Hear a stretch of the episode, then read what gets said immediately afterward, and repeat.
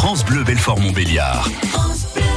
Et à 7h17, comme vous le savez, toute la semaine, France Bleu Belfort en vous propose une rétrospective de l'année 2018. C'était sans doute la polémique de cette année 2018 dans le pays de Montbéliard.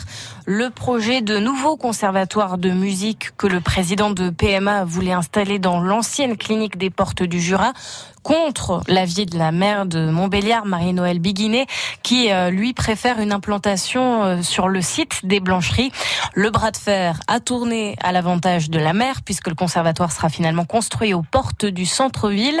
Christophe Beck, vous nous contez cette bataille.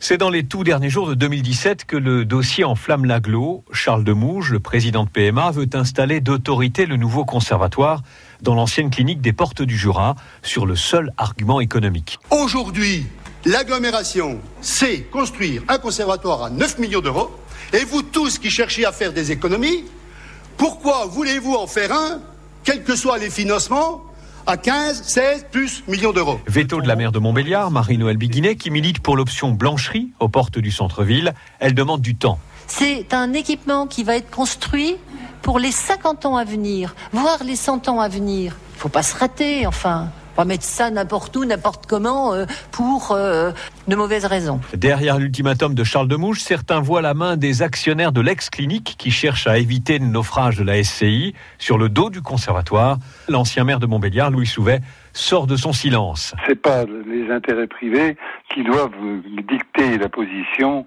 des élus de Montbéliard. Durant le premier semestre, la querelle enfle avec ultimatum du président de PMA et veto de la maire aux grandes dames des élus Claude Perrault, vice-président de PMA, en charge de la culture. J'appelle euh, les uns et les autres à considérer maintenant ce, ce sujet-là, le sujet du conservatoire, on est au-delà du projet, comme un beau projet, peut-être le seul beau projet de ce mandat qui se termine dans trois ans. La solution sera financière. Pour se ranger à l'option blancherie, Charles Demouge, le président de PMA, exige que Montbéliard finance la différence entre les deux projets. J'attends aujourd'hui que le conseil municipal de Montbéliard délibère pour donner un fonds de concours de 6 ou 7 millions d'euros à l'aglo. Chiche, dit Marie-Noël Biguinet, mais sur la base d'études chiffrées.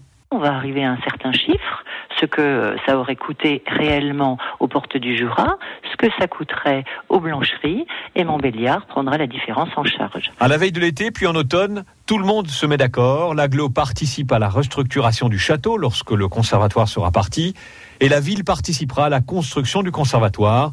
Tout ça pour ça. On a perdu un peu de temps. Il est vrai qu'on a perdu un peu de temps, euh, mais aujourd'hui, bon, on éponge tout ça et nous sommes partis pour la construction d'un beau conservatoire et d'un bon conservatoire sur le site des Blancheries, aux abords du centre-ville de la ville de Montbéliard. Le chantier de plateformage du nouveau conservatoire de Montbéliard pourrait commencer dès cette année 2019. Et demain, notre rétro 2018 sera consacré à l'affaire Alexia Daval. France Bleu Belfort Montbéliard. France Bleu.